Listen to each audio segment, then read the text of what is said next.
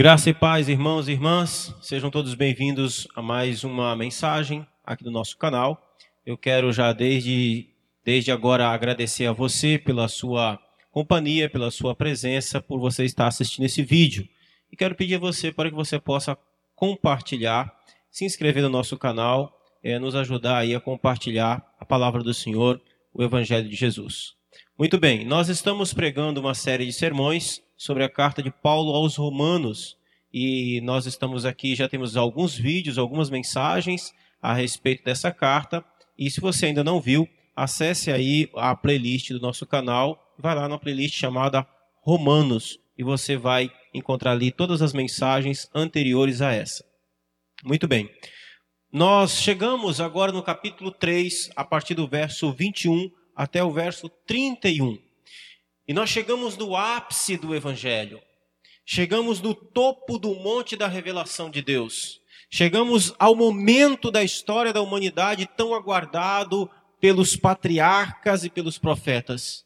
Aquilo que era sombra agora brilha como mil sóis ao meio-dia. E do que é que eu estou falando? Eu estou falando daquilo que Paulo vai chamar costumeiramente nas suas cartas de o mistério de Deus. Um mistério que não é mais mistério, pois foi revelado, foi mostrado, foi levantado em uma cruz para a humanidade inteira ver. Chegamos àquela que é a doutrina central da fé cristã. A mais importante doutrina, a doutrina que você não encontrará em nenhuma outra religião do mundo. Os dois bilhões de muçulmanos no mundo não conhecem essa doutrina e por isso eles estão perdidos. Hoje eu quero falar sobre a doutrina da justificação. Doutrina essa tão ignorada pela igreja moderna. Eu tenho a impressão que a maioria esmagadora da igreja brasileira simplesmente desconhece essa doutrina e não sabe explicá-la, nem sequer muitos não sabem o significado dessa doutrina. Isso levanta, de certa forma, sérias dúvidas sobre o fundamento que a igreja está alicerçada hoje. Tire a doutrina da justificação e a igreja se torna legalista, sincrética, universalista e liberal. Deixe de ser, isso vai fazer com que a igreja deixe de ser igreja e ela se torna apenas um clube social. A doutrina da justificação ela não foi tirada da igreja de hoje, ela foi substituída, o que parece ser muito pior.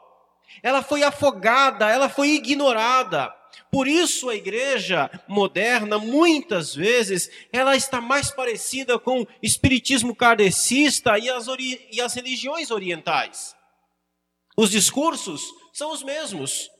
Amor ao próximo, fraternidade, perdão, superação, força interior, espiritualização, a melhor vida para você hoje e etc. Tire a doutrina da justificação dos púlpitos e você mata o evangelismo da igreja. Tire a doutrina da justificação da igreja e as chances de um avivamento são zero. Tire a doutrina da justificação da igreja e você vai pastorear uma igreja de bodes pois não vai existir mais razão para arrependimento e confissões de pecados. Tire a doutrina da justificação da igreja e ela terá nome de quem vive, mas estará morta.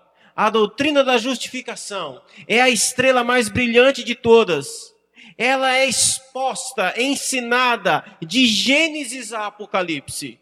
E não existe, meus queridos irmãos, texto mais claro nas Escrituras que trata da doutrina da justificação, a não ser Romanos 3, 21 a 31. Alguém já disse que esse texto é a acrópole da fé cristã. E eu considero esse texto tão importante, eu considero esse texto tão fundamental, que creio que se a Bíblia inteira fosse queimada e sobrasse apenas esta página, apenas esse texto, apenas essa porção das Escrituras, e um homem a encontrasse, ele seria impactado pelo Evangelho como nunca. Você não vai encontrar os elementos, os conceitos, a, a, a, a preciosidade que se encontra em Romanos 3, 21 a 31, em nenhuma outra religião, em nenhum outro texto, de nenhum outro livro da história. Essa doutrina está aqui absolutamente fundamentada. Nós seríamos capazes de passar aqui dias falando a respeito desse texto e nós sequer arranharíamos a superfície da profundidade do que isso significa. É, é maravilhoso esse texto. Esse texto é extraordinário. Mas afinal de contas, eu pergunto: do que se trata esse texto? Do que ele está falando? O que é a doutrina da justificação? O que é a doutrina da justificação da qual Paulo vai tratar aqui de forma tão extraordinária? A doutrina da justificação, eu gostaria de trazer, de dizer que ela é uma resposta. A doutrina da justificação é uma resposta, mas é uma resposta a que pergunta? Qual é a pergunta que é feita para que essa doutrina seja uma resposta? Bom, o apóstolo Paulo, se você acompanhou as outras mensagens, você vai perceber que ele, desde o capítulo 1, desde o capítulo 1 de Romanos, ele vem falando que tanto judeus quanto gentios estão debaixo do pecado e condenados. Ele afirmou isso no capítulo 1. Ele, ele disse no capítulo 1 que os pagãos que não conhecem a Deus estão condenados. Mas os judeus que também conheceram a Deus, que tiveram a revelação especial de Deus, mas que todavia se mantiveram rebeldes a Deus, que foram incrédulos àquilo que Deus disse, ao modo como Deus estabeleceu para que o homem pudesse ser salvo, esses também estavam condenados. Então a pergunta é: como que o homem pode ser salvo? Aqui, então, essa pergunta fica clara como que o homem pode ser salvo? Porque no capítulo 3, nós vimos na mensagem anterior, do verso 9 até o verso 20, Paulo vai fazer uma afirmação. No verso 10, ele vai dizer: Como está escrito, não há justo, nenhum sequer, não existe homem justo, não existe homem bom, não há quem entenda, não há quem busque a Deus. E ele vai dizer: Todos se desviaram, Todos perderam seu propósito, todos se fizeram inúteis. Esta é a questão. Então a pergunta que se levanta depois dessa afirmação é óbvio. Alguém vai chegar e vai levantar essa pergunta. Bom, já que é assim, já que o, o, o, o homem que nunca ouviu falar de Deus, ele não é salvo por causa da ignorância, e nem o homem que já ouviu falar de Deus é salvo porque é, simplesmente conhece a Deus, sabe a respeito de Deus. Então, Paulo, como que um homem pode ser salvo? Como que eu posso ser salvo? Como que você pode ser salvo? Ou melhor ainda, como foi que Deus estabeleceu a salvação? Como foi que Deus resolveu salvar a humanidade? Esta é a pergunta. E a resposta para essa pergunta, e essa é a pergunta mais importante de todas. Meu querido irmão e amigo, o seu problema não é ser pobre, o seu problema não é ser doente, o seu problema não é ser triste ou infeliz. O seu maior problema é que você está perdido, está condenado, está morto nos seus delitos e pecados. A, a pergunta mais importante da sua vida da, da sua vida não é como posso ser rico, ou como posso ser saudável, ou como posso ser feliz. Essa não, essas não são as perguntas mais importantes. A pergunta mais importante é como posso ser como posso ser livre da condenação? Como posso ser vivo diante de Deus? Como posso ser perdoado? Como posso ter a vida eterna? Lembrem-se, esta era a pergunta do jovem rico. Ele tinha riqueza, ele era jovem, tinha saúde, ele era um homem que tinha tudo para ser feliz, mas ele não tinha certeza da sua salvação. E ele fez a pergunta certa. Ele foi a Jesus com a melhor pergunta, a pergunta mais importante de todas: como posso ter a vida eterna? Como posso herdar a vida eterna? Essa é a pergunta mais importante da sua vida. Essa é a pergunta mais importante da minha vida, das nossas vidas. Como posso ser salvo? Como que Deus salva o homem? E aqui então, o apóstolo Paulo vai explicar exatamente isso. Como é que Deus resolveu salvar a humanidade? Como que Deus salva pecadores indignos? Como? E no verso 21, o apóstolo Paulo começa dizendo, de uma forma negativa, ele começa dizendo como que o homem não é salvo. Ele vai dizer, mas agora, sem lei, se manifestou a justiça de Deus, testemunhada pela lei e pelos profetas. O apóstolo Paulo está começando a trazer um ensinamento a partir da perspectiva negativa. Ele vai começar respondendo de como o homem pode ser salvo, dizendo: olha, esse não é o meio do homem ser salvo. Ele vai dizer, mas agora sem lei. Não foi através da lei, não foi através das suas boas obras, não é através das suas boas maneiras, não é através da sua moralidade que você é salvo. Não é através de você ser honesto, da sua integridade que você, ser, que você é salvo. Ser íntegro, ser honesto, ser bom, cumprir a lei é uma obrigação sua. Você foi criado para a glória de Deus. E ser criado para a glória de Deus implica em ser obediente a Deus. Então, guardar a lei, observar a lei, não é o, o, método da qual Deus escolheu para que você pudesse ser salvo. Então, Paulo começa afirmando: mas agora sem a lei, sem lei, se manifestou a justiça de Deus. A justiça de Deus foi manifestada, o apóstolo Paulo confirma. E o que, que é essa justiça de Deus? Justiça de Deus é o modo como Deus salva os homens. É o método de como Deus salva os homens. Paulo está dizendo: o método como Deus salva os homens foi manifestado. Agora, nesse tempo, foi manifestado, se manifestou o modo como Deus resolveu salvar os homens o modo como Deus resolveu trazer vida aos homens. E ele vai dizer que esse modo de como Deus resolveu salvar o homem, isso sim foi testemunhado pela lei e pelos profetas. Perceba que agora na segunda parte do verso, o apóstolo Paulo coloca a expressão lei e profetas. Ele está se referindo aqui ao Antigo Testamento. Ele está dizendo: o modo como Deus resolveu salvar os homens foi testemunhado, já havia sido dito, Deus já havia revelado. Quando? Através da lei e dos profetas, através de toda a escritura do Antigo Testamento. Deus já havia ali revelado de como ele salvaria os homens de como era essa justiça que ele iria manifestar. Então, Paulo está trazendo aqui exatamente isso. O modo como Deus resolveu salvar os homens foi manifesto. E esse modo que foi manifesto, foi revelado, foi mostrado, ele já havia testemunhado, isso é testemunhado, isso tem o testemunho das Escrituras, isso tem o aval das Escrituras, isso tem o apoio de todo o Antigo Testamento, de tudo aquilo que Moisés e os profetas escreveram. Então, meus irmãos, a gente precisa entender uma coisa. Deus não tem dois planos de salvação. Deus não tem dois modos de salvação. Não é que no passado Deus salvava de uma maneira e agora, depois em Cristo, Ele salva de outra maneira. Deus nunca salvou o homem no passado pela lei e agora Ele salva o homem pela graça. Sempre foi graça. O modo como Deus resolveu salvar os homens é testemunhado pela lei pelos profetas, está revelado, está testemunhado, tem o apoio das Escrituras. Deus já havia dito que seria assim. É isso que ele está dizendo.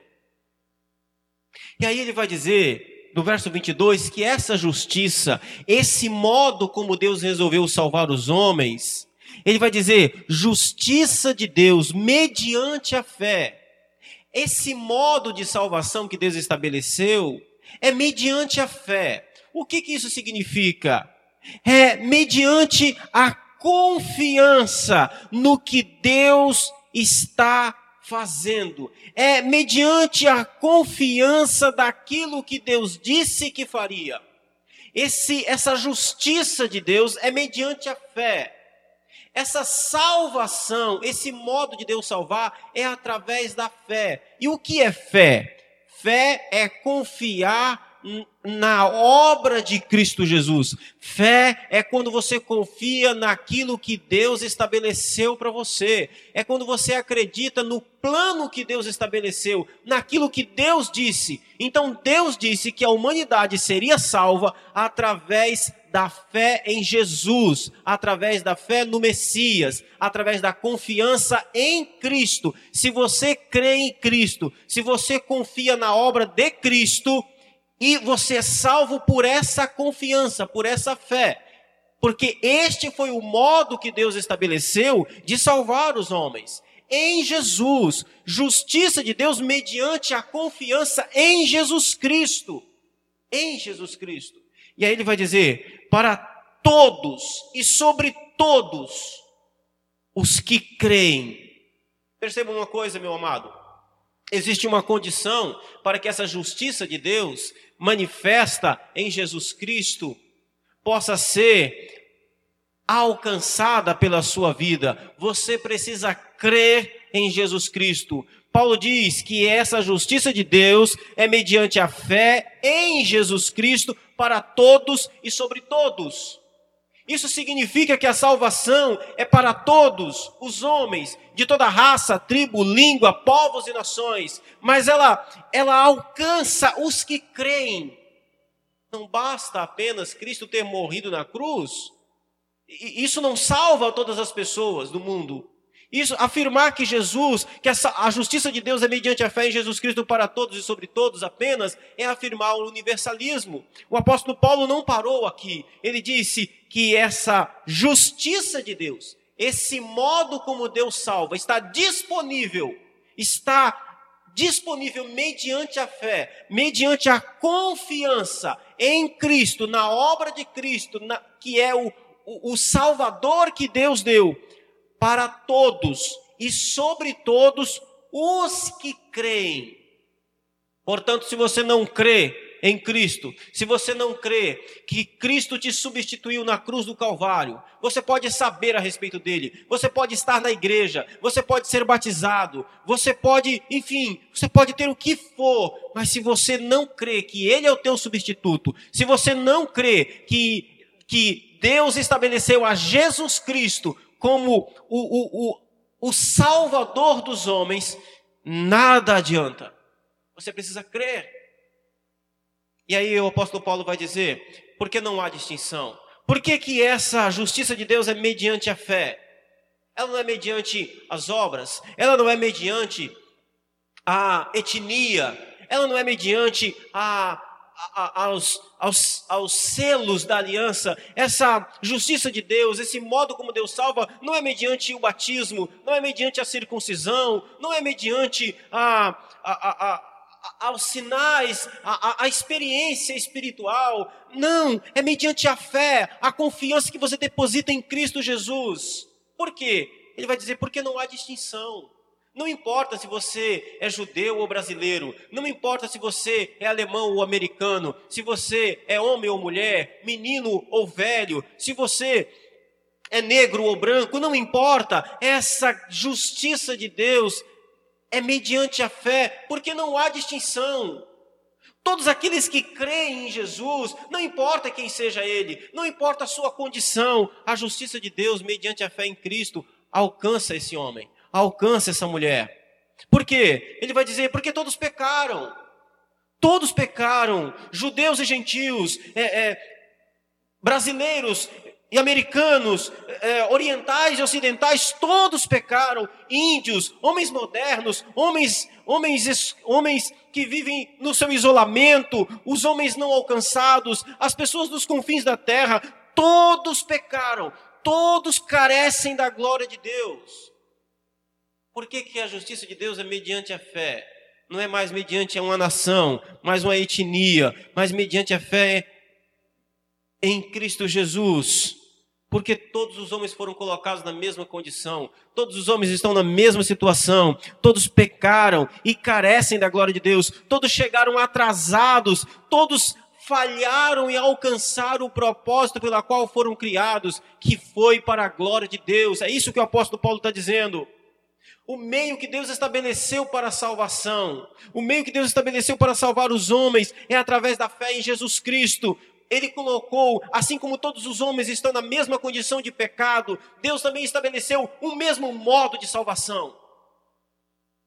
Os filhos de Abraão são todos aqueles que são pela fé. É o que nós vamos ver no próximo sermão, a partir do capítulo 4. Mas aqui o apóstolo Paulo está dizendo porque todos pecaram e carecem da glória de Deus, sendo, verso 24, sendo justificados. O que é ser justificado? Essa palavra ser justificado significa considerado sem culpa. É uma palavra forense, é uma palavra que era utilizada nos tribunais, sendo justificado.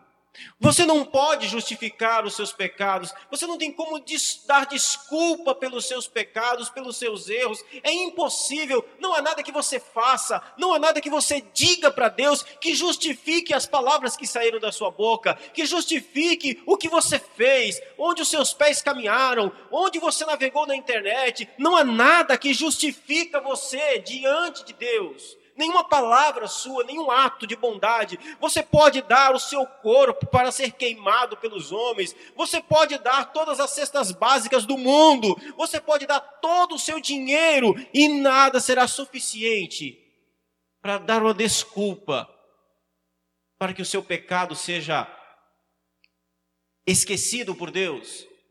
Mas Paulo diz: que essa justiça de Deus, o modo como Deus decidiu salvar os homens através da fé em Jesus Cristo, ele vai dizer que esses homens que pecaram, eles, eles alcançam a graça e eles são justificados. Ele vai dizer, sendo justificados, considerados sem culpa, gratuitamente. E, e aqui há uma há um esforço da, da parte de Paulo para dizer que isso não lhe, vai, não lhe custou nada, nenhum centavo, nenhum esforço, nenhum músculo do seu corpo, nenhuma inclinação da sua alma foi o, o objeto que Deus usou para justificar você, para considerar você sem culpa em Cristo Jesus. Sendo justificados, sendo considerados sem culpas, ele vai dizer gratuitamente, ele vai repetir, por sua graça gratuitamente por sua graça. Ele está sendo redundante, reafirmando os termos.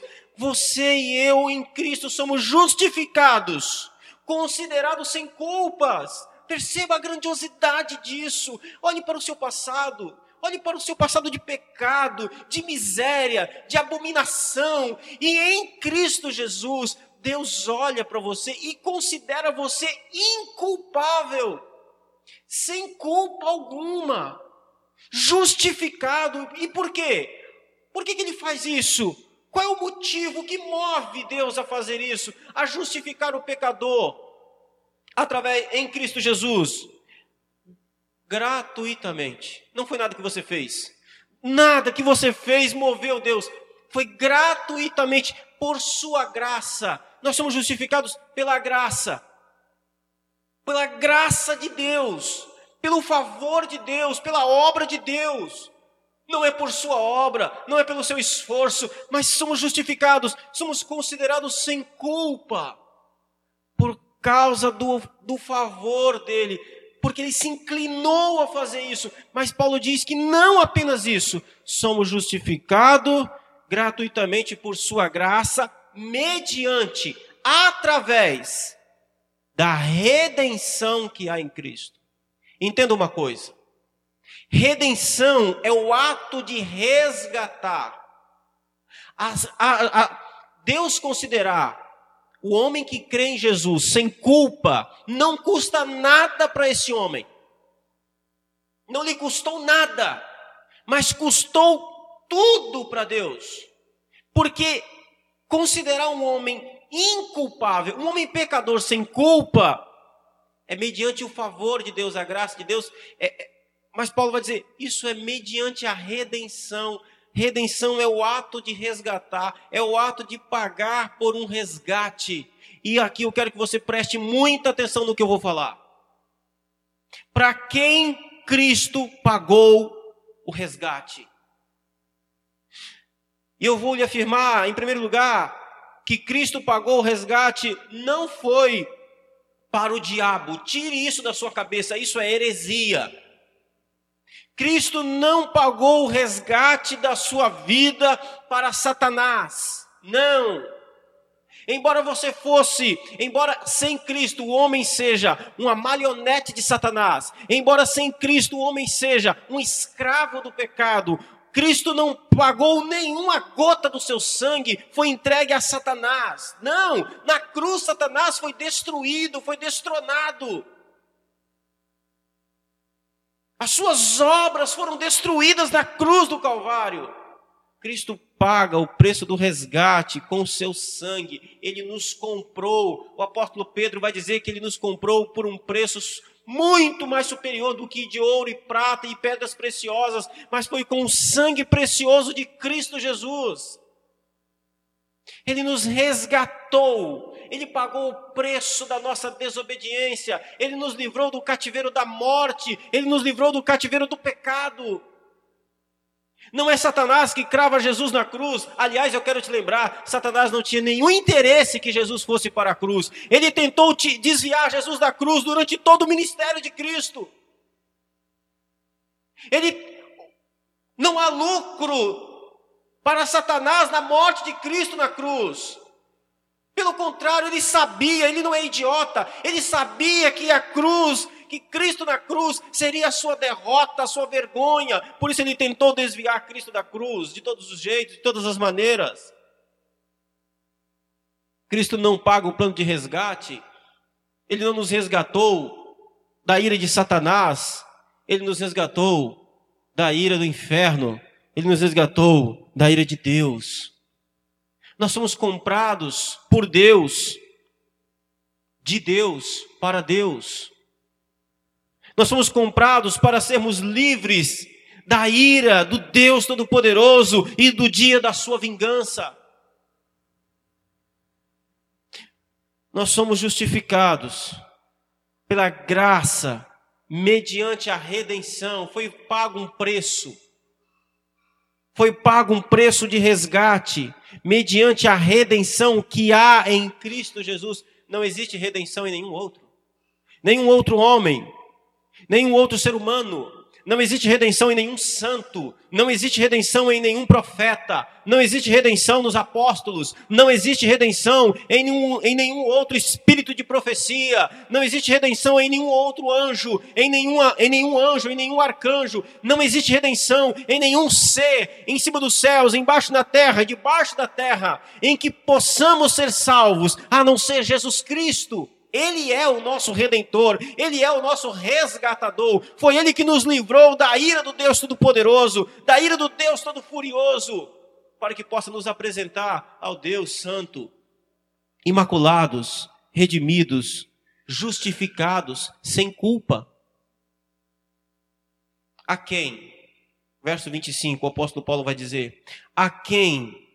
Quem é esse a quem? Jesus Cristo. A quem Deus propôs, a quem Deus decidiu, a quem Deus deliberou, a quem Deus determinou que no seu sangue, no seu sangue, no sangue de Jesus, como propiciação mediante a fé para a manifestação da sua justiça. Vamos entender isso daqui?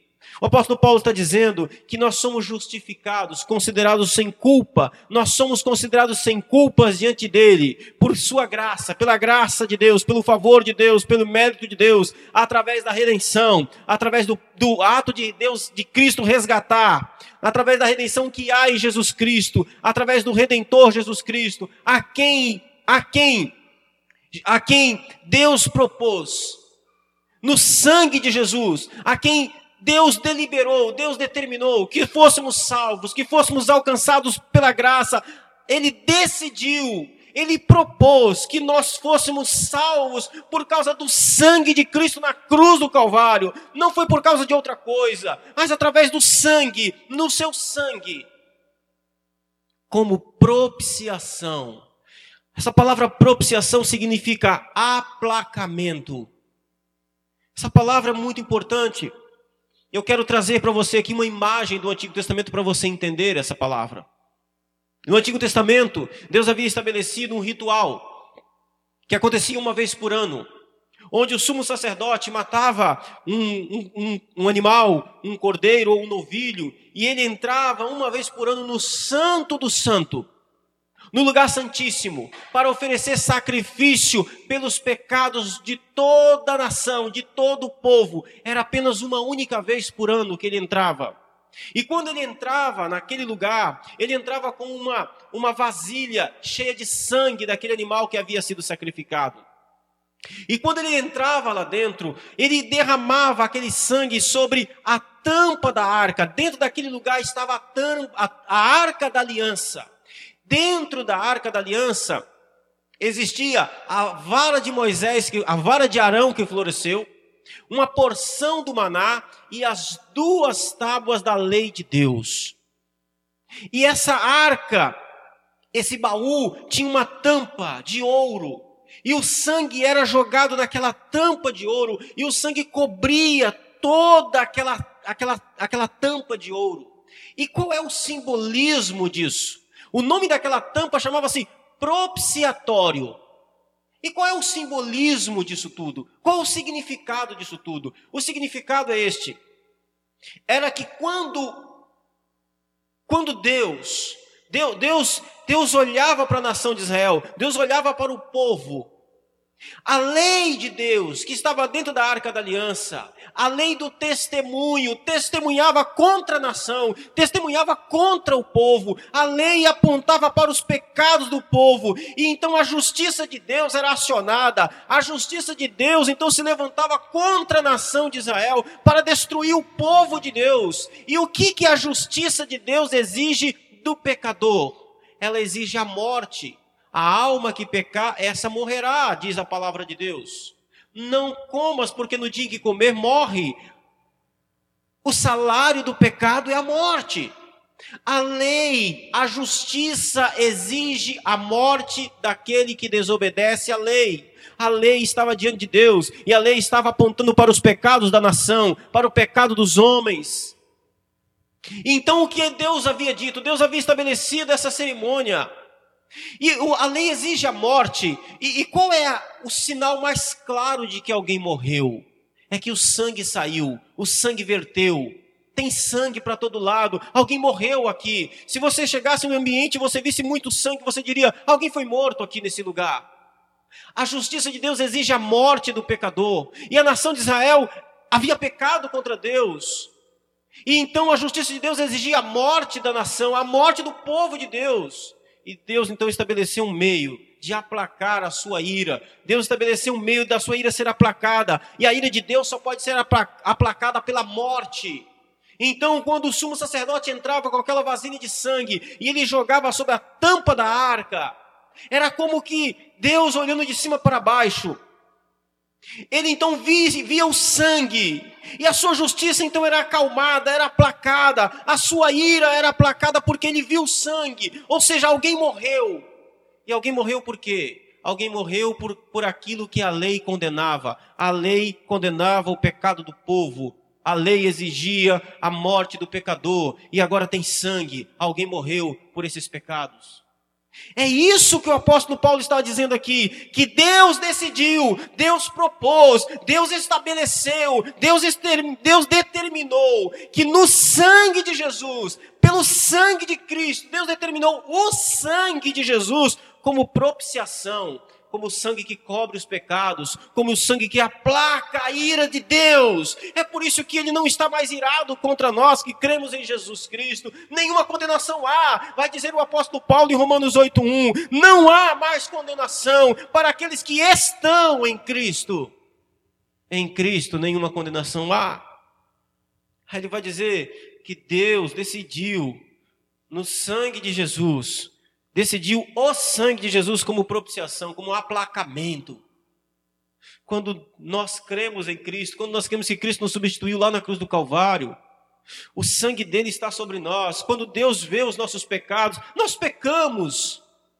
Por que, que somos considerados justificados, sem culpas? Porque apesar do nosso pecado, há sangue sobre nós, e não é o nosso, é o sangue do Cordeiro. Então, quando Deus olha, Ele vê o sangue de Cristo sobre nós. Então a sua ira se aplaca.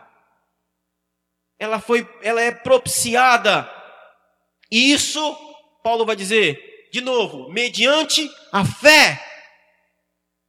Você e eu precisamos exercer confiança na obra de Cristo na cruz do Calvário. Nós olhamos para trás e exercemos fé confiança na morte de Cristo na cruz do Calvário, a quem Deus propôs no seu sangue como propiciação, mediante a fé, para manifestar a sua justiça. Entenda uma coisa aqui. Deus fez tudo isso para manifestar que Ele é justo, para manifestar a sua justiça. Ninguém pode acusar Deus de injustiça. A lei exigia a punição do pecador e Deus puniu. Mas Ele puniu a si mesmo. Ele se autopuniu. A justiça foi feita. A justiça foi, foi Deus é justo, ninguém pode acusar Deus de injustiça. Deus é justo, totalmente justo. Ele executou a sua sentença sobre o pecado em Cristo Jesus, para todos aqueles que creem em Cristo. E aí o apóstolo Paulo vai dizer: por que, que Deus manifestou a sua justiça? Era necessário por ter Deus, na sua tolerância, deixado impunes os pecados anterior, anteriormente cometidos. Paulo aqui está se referindo, obviamente, aos santos, aos eleitos de Deus que no passado tiveram seus, os seus pecados tolerados. Do que ele está dizendo?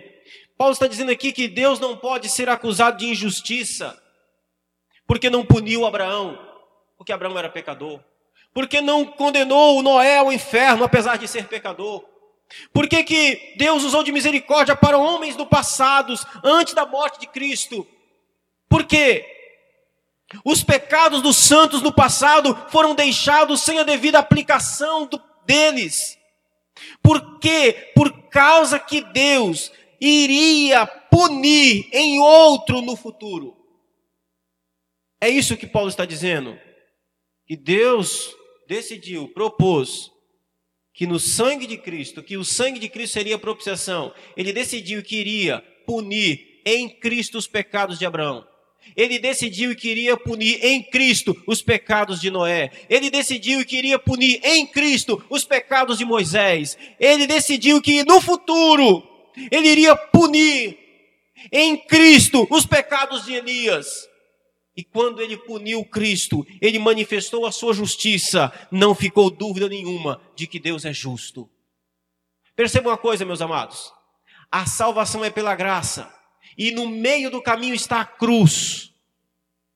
Os nossos irmãos do passado, Noé, Abraão, Abel, Moisés, Elias, todos os profetas, Jacó, todos os patriarcas, Davi, todos eles foram salvos do mesmo jeito que somos hoje. Só existe uma única diferença. Eles exerciam fé naquele que viria. Eles exerciam fé no Cordeiro de Deus que iria vir para tirar o pecado do mundo. E quando ele veio, João apontou o dedo e disse: Eis o Cordeiro de Deus que tira o pecado do mundo. É esse aí, é esse que os profetas falavam, é esse que os patriarcas aguardavam. Abraão viu o dia dele e se alegrou. Eles exerciam fé naquele que viria. Quando um judeu sacrificava um animal em sacrifício pelo perdão dos seus pecados, não era aquele animal que purificava os seus pecados, porque o sangue de touros e bodes não pode perdoar pecado. Mas eles sabiam que aquele animal era símbolo daquele que viria. O filho da mulher, o filho de Sara, o, o legislador, que é superior a Moisés, o descendente de Davi. Eles exerciam fé naquele que viria. E nós hoje exercemos fé naquele que veio. O Cristo de Deus, o Jesus de Nazaré, nós exercemos fé naquele que veio, somos salvos pela mesma confiança, pela mesma fé. A cruz está no centro da humanidade, está no centro da história, está no centro da fé, está no centro da história da salvação. O apóstolo Paulo continua no verso 26 dizendo: tendo em vista o propósito de Deus, tendo em vista a manifestação da sua justiça no tempo presente, para ele mesmo ser justo e justificador daquele que tem fé em Jesus. Por que, que Deus fez tudo isso? Porque ele tinha em vista, ele tinha um propósito ele tinha um objetivo de manifestar, de novo, apresentar, deixar claro que ele é justo, de manifestar a sua justiça. A justiça exige a punição do pecador. E Deus puniu o pecado do pecador em Cristo. Ele manifestou a sua justiça em Cristo. Aonde? Paulo vai dizer no tempo presente, em Cristo, na cruz de Cristo. Nesse tempo, Paulo está dizendo, aqui no século I. Deus tinha em vista, Deus tinha o propósito de manifestar, de revelar, de deixar claro para o mundo inteiro a sua justiça, que Ele é justo. E Ele manifestou isso em Cristo, na cruz de Cristo. Por quê? Por quê? Por quê, Paulo?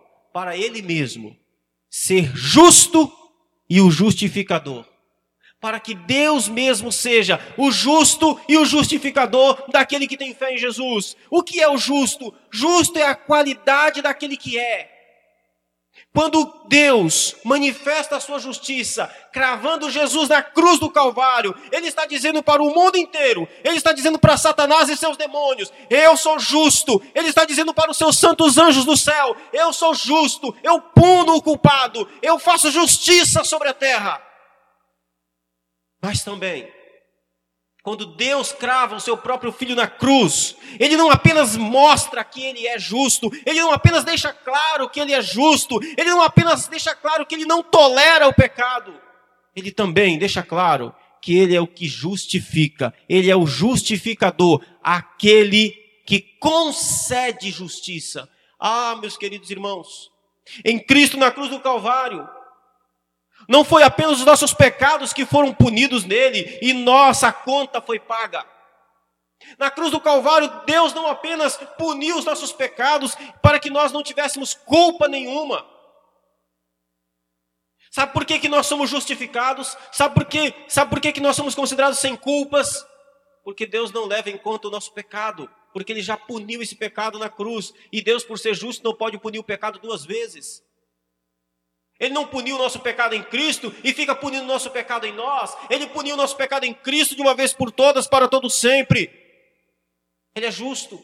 Mas ele não fez só isso. O apóstolo Paulo diz que Deus é também justificador. Justificador é aquele que concede justiça. Ele não apenas nos livrou da punição do pecado, da culpa do pecado. Ele não apenas nos considera é sem culpa, mas ele nos considera justos. Essa é a coisa mais absurda e mais escandalosa que você vai ouvir na sua vida inteira. Deus não apenas considera o homem que tem fé em Jesus inculpável, sem culpa nenhuma, mas ele considera esse homem cheio de justiça. Olha, olha que coisa extraordinária.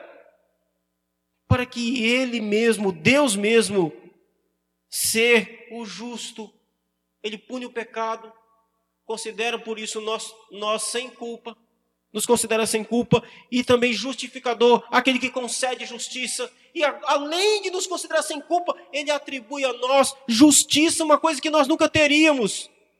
Aqui que está a maravilha dessa, dessa mensagem. o apóstolo Paulo está dizendo? Preste atenção. O, o, ele argumentou nos capítulos anteriores exatamente esse o ponto. Os judeus tentaram, a, tentaram conquistar justiça própria através das suas obras, através da lei, através do, de, de, de todo um ritualismo. E Paulo vai dizer: não, você não é justificado por si mesmo, é Deus que é o justificador. Não é você que se justifica diante de Deus, é Deus que é o justificador. Pare de perder o seu tempo. Se Deus não te justificou, a sua justiça própria é, é incompetente para isso, ela é um trapo de imundícia. Se você é justificado, se você tem justiça sobre você, não foi dada por você mesmo, não foi conquistada por você. Essa justiça foi dada pelo aquele que justifica, o justificador, aquele que concede justiça. E a quem ele concede justiça? Quem ele a quem ele manifesta como justo? Quem ele considera sem culpa? Quem ele concede justiça? O apóstolo Paulo vai dizer: aquele que tem fé em Jesus. Preste atenção, o apóstolo Paulo nunca vai deixar essa brecha aqui. Não é todo mundo, não são todas as pessoas da terra, não são todos os homens da, da, da terra. Não! É daquele que tem fé em Jesus. Afirmar que Deus justifica todos os homens é afirmar universalismo. Onde estaria a justiça de Deus? Afirmar que Deus é o justificador, aquele que concede justiça a todos os homens, é negar que ele também é justo. Não, o apóstolo Paulo vai dizer, ele é justo e o justificador daquele que tem fé em Jesus. Você precisa crer em Cristo, você precisa ouvir o evangelho, você precisa ser salvo. Aí o Paulo agora vai fazer algumas perguntas aqui para nós encerrarmos. Bom, já que é assim, já que a salvação é assim, já que a resposta de como que o homem é salvo é através da justificação, é através desse meio, desse modelo que Paulo estabeleceu, então ele vai responder uma pergunta que ele sabe que nós faríamos. Ele vai dizer, então, cadê a jactância? Do que é que você está se gabando? É, é, isso que quer dizer. Onde pôs a jactância? Do que é que você está se gabando? Você tem algum motivo para se gabar? Você tem algum motivo de se gloriar diante de Deus? Cadê a vanglória? Cadê o orgulho próprio de se auto-salvar? Cadê o, o orgulho? Cadê?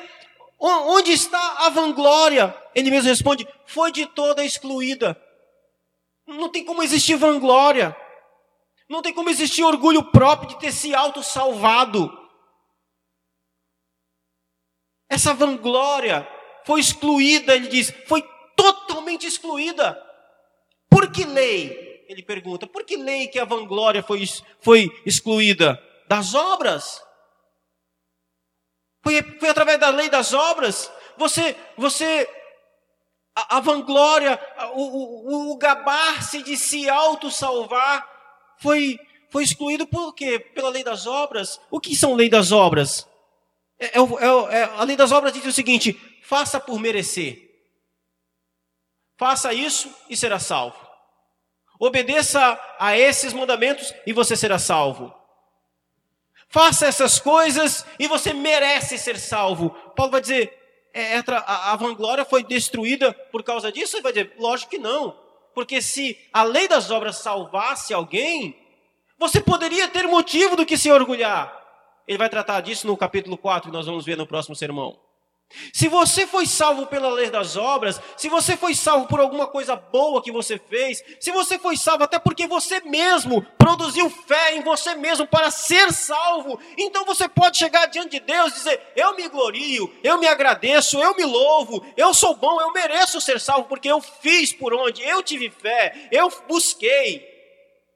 Aí ele vai dizer: Não, a vanglória foi excluída não por causa da lei das obras, não por causa de alguma coisa que você fez. Pelo contrário, pela lei da fé. O que é a lei da fé? A lei da fé, a lei da fé diz: confie no que Cristo fez.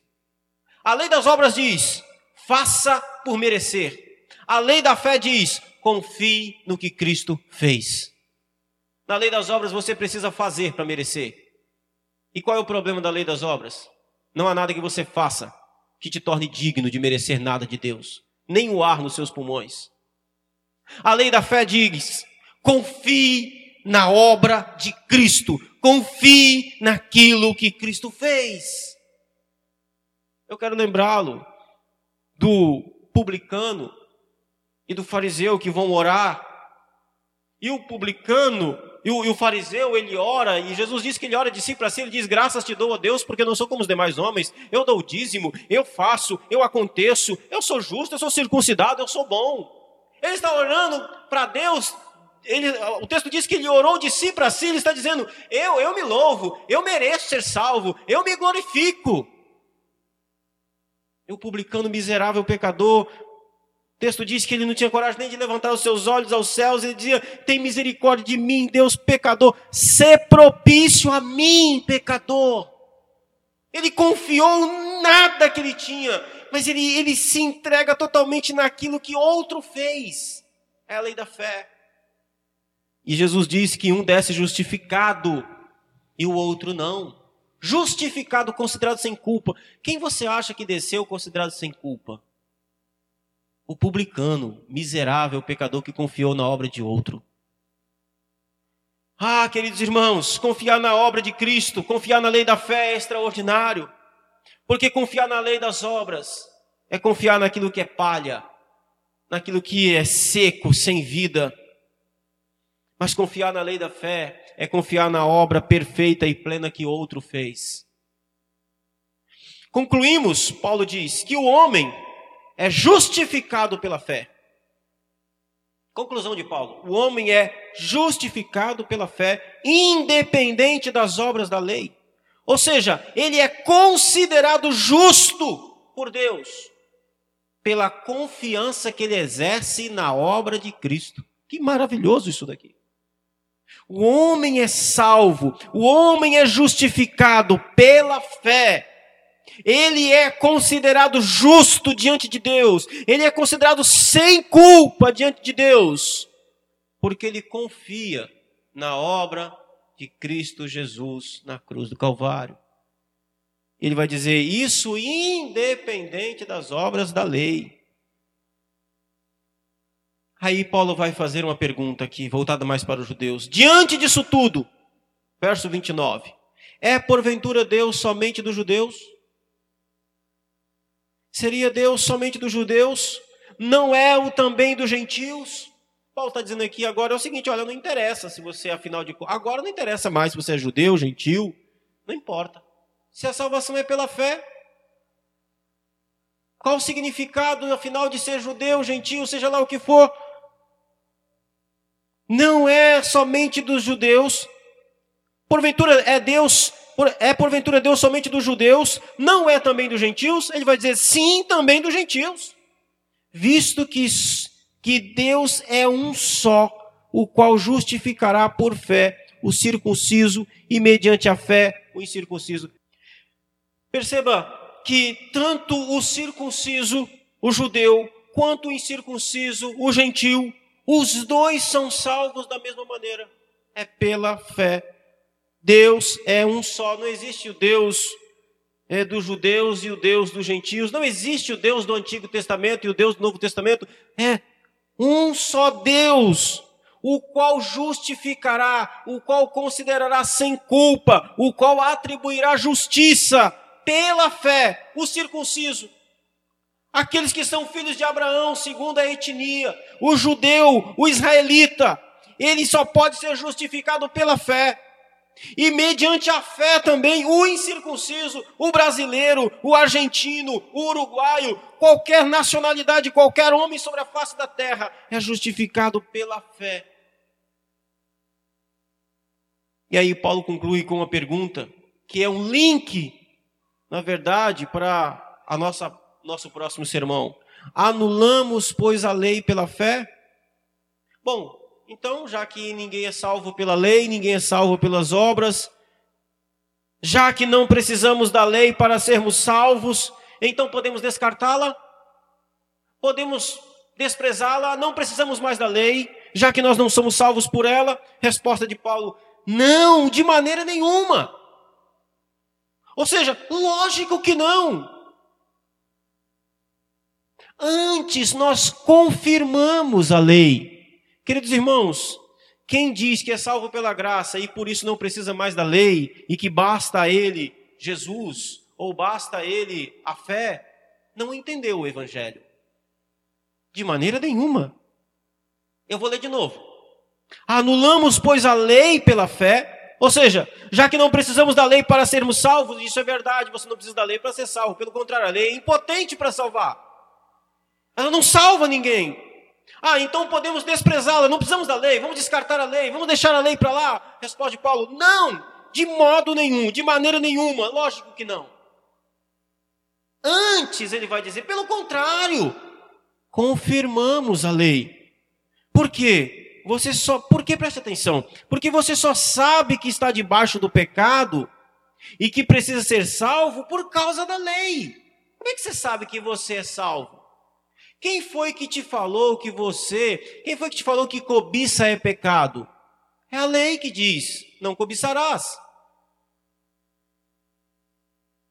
Quando eu exerço confiança em Cristo para a salvação, entenda, eu estou confirmando a validade e o propósito da lei. Quando eu digo, eu preciso de um Salvador, eu sou pecador, miserável pecador, eu só posso fazer isso diante do espelho da lei, diante da radiografia da lei, diante daquilo que a lei revela que sou, pecador miserável. E uma vez salvo, a lei pode ser. Uma vez que sou salvo, pode a lei então ser desprezada? De maneira nenhuma. Eu não estou mais debaixo da lei, mas estou agora acima da lei. Ou seja, eu caminho no trilho da lei, no caminho da lei. Eu, eu sigo o seu caminho. Pois a lei do Senhor é santa, justa e boa. Debaixo da graça, sou capacitado a andar na lei.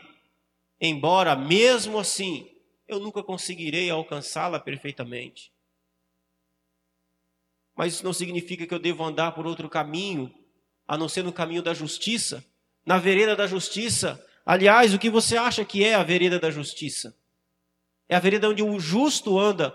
Por acaso haveria algum sentido alguém que foi justificado, alguém que foi considerado sem culpa, viver ainda no caminho da culpa, viver ainda no caminho da desobediência. Por acaso o justo não anda no caminho da justiça, no caminho daquilo que é certo, no caminho daquilo que é bom, no caminho daquilo que é justo? Pode o justo andar no caminho da injustiça, no caminho da imoralidade, no caminho da, inju da, da, da desobediência? Não faz o menor sentido. Pelo contrário, a confirmação de que fomos salvos pela fé é o fato de que agora andamos em novidade de vida, andamos no caminho da justiça. A confirmação e, e, e, a afirmação de que estamos debaixo da graça é que nos tornamos justos e andamos no caminho de justiça. É isso que o apóstolo Paulo está nos ensinando. Meu querido irmão e irmã, eu quero terminar dizendo a você Assim fomos salvos. Essa é a doutrina mais bela de todas. Se você não entender a doutrina da justificação, você irá atribuir a sua salvação a um monte de outras coisas que não são bíblicas, que não são verdadeiras, que fogem às Escrituras. Mas que todavia essas coisas podem ser até boas. Se você não entender que você é salvo mediante a fé em Cristo Jesus, se você não entender direito como é que foi que Cristo salvou a humanidade, como é que, como é que Deus resolveu salvar os homens, você terá sérias dificuldades, sérios problemas, a sua confiança na salvação será quase nenhuma, você viverá com medo. A doutrina da justificação, ela nos traz certeza. A doutrina da justificação nos traz segurança, certeza de que somos salvos, certeza que o nosso passado de pecado não nos condena mais, de que podemos nos apresentar diante de Deus como santos. A doutrina da justificação nos dá certeza de que estamos guardados e seguros nas mãos poderosas de Cristo Jesus, nas obras dele. A doutrina da justificação nos dá certeza e garantia de que podemos andar agora em novidade de vida, em obediência. A doutrina da justificação vai deixar muito claro para nós que os mandamentos do Senhor não nos são pesados, mas são prazer, alegria. Era um peso quando nós vivíamos desobedecendo a eles. Era um peso para nós os seus mandamentos, a sua lei, quando nós vivíamos debaixo dela. Mas em Cristo, debaixo da graça, a sua lei é o nosso prazer e nela meditamos de dia e de noite andamos pelo seu caminho, porque afinal de contas não fomos feitos justos diante de Deus. A doutrina da justificação é o pilar mais importante da fé cristã. Se você não a entende, se ela te falta, procure saber um pouco mais. Eu apenas aqui expus rapidamente um pouco dela. Procure aprender um pouco mais. Ela é uma bênção na vida de todos nós. Eu quero deixar a você o meu abraço, o meu muito obrigado por ter me acompanhado até aqui e continue acompanhando as mensagens. No próximo sermão eu quero falar sobre fé. Você tem fé? Aliás, você sabe o que é fé? Você sabe o que é fé? Nós vamos aprender um pouco mais do que, que é fé. E nós vamos falar também de uma outra doutrina, pouco falada, pouco pregada, a doutrina da imputação. Nós vamos falar sobre ela. Espero que Deus te abençoe o seu coração, a sua vida. O Espírito Santo use essas palavras para falar ao seu coração de forma cada vez mais profunda e transformar a sua vida cada dia mais e fazê-lo crescer em nome de Jesus. Um forte abraço a todos. Deus abençoe. Fiquem na paz. Em nome de Jesus. Até o nosso próximo vídeo. Amém.